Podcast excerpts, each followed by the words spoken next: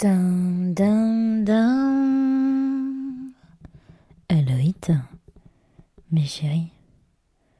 Il y a aussi ce moment terrible où tu es complètement naze et que tu es en train de te déshabiller pour aller te coucher.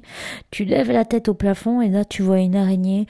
Bon, elle est pas si grande que ça et t'as tellement la flemme de faire quelque chose.